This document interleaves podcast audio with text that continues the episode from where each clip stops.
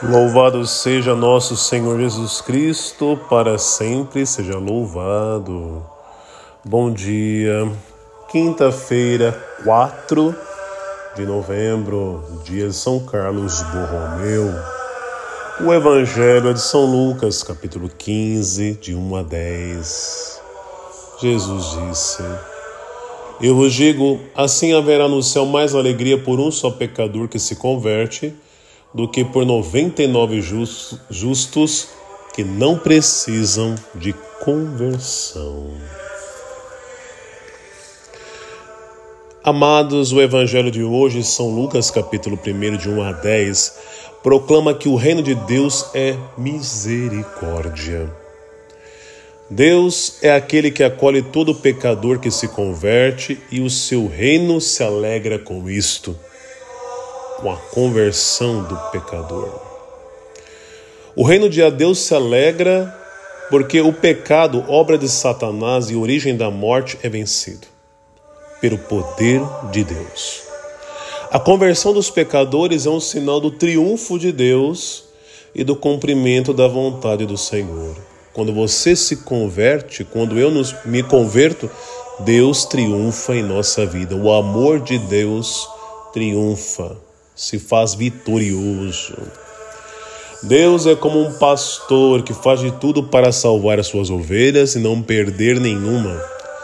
Jesus Cristo é o grande e verdadeiro pastor que nos toma nos braços pelo seu perdão derramado no alto da cruz. Ele é o bom pastor. O Evangelho nos traz o exemplo dos fariseus e mestres da lei que criticavam a Jesus por andar com os pecadores. Nós fazemos a mesma coisa quando nos envolvemos em julgamentos, críticas e fofocas.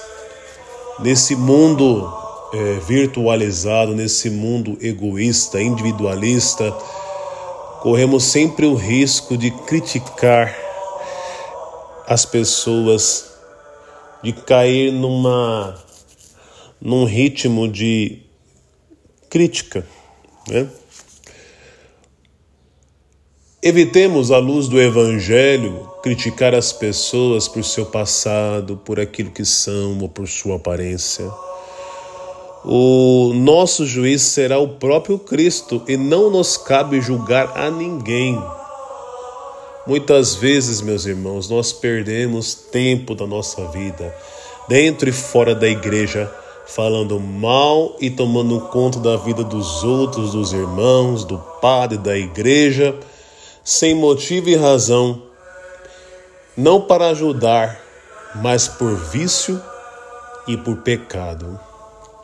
Existe também a maldade, a inveja, né, os ciúmes que podem estar escondidos atrás das palavras, das objeções, né, das, das colocações que fazemos dos outros. Pensemos um pouco. Pensemos um pouco. Tenho buscado o triunfo de Deus na minha vida através do sacramento da confissão? Será que não sou uma pessoa moralista que fica preocupado com a perfeição dos outros e não com a minha?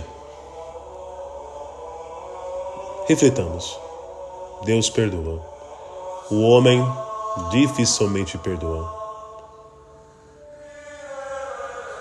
Mas pela graça conseguirá fazer a experiência do perdão e perdoar. Que Deus nos abençoe, meus irmãos, nessa quinta-feira. Pai e Filho e Espírito Santo. Amém. Um ótimo dia para vocês. Fiquem com Deus. Aqui é o Padre Edson. Momento Minuto do Evangelho, Paróquia de Santo Antônio do Gopouva. Fiquem com Deus.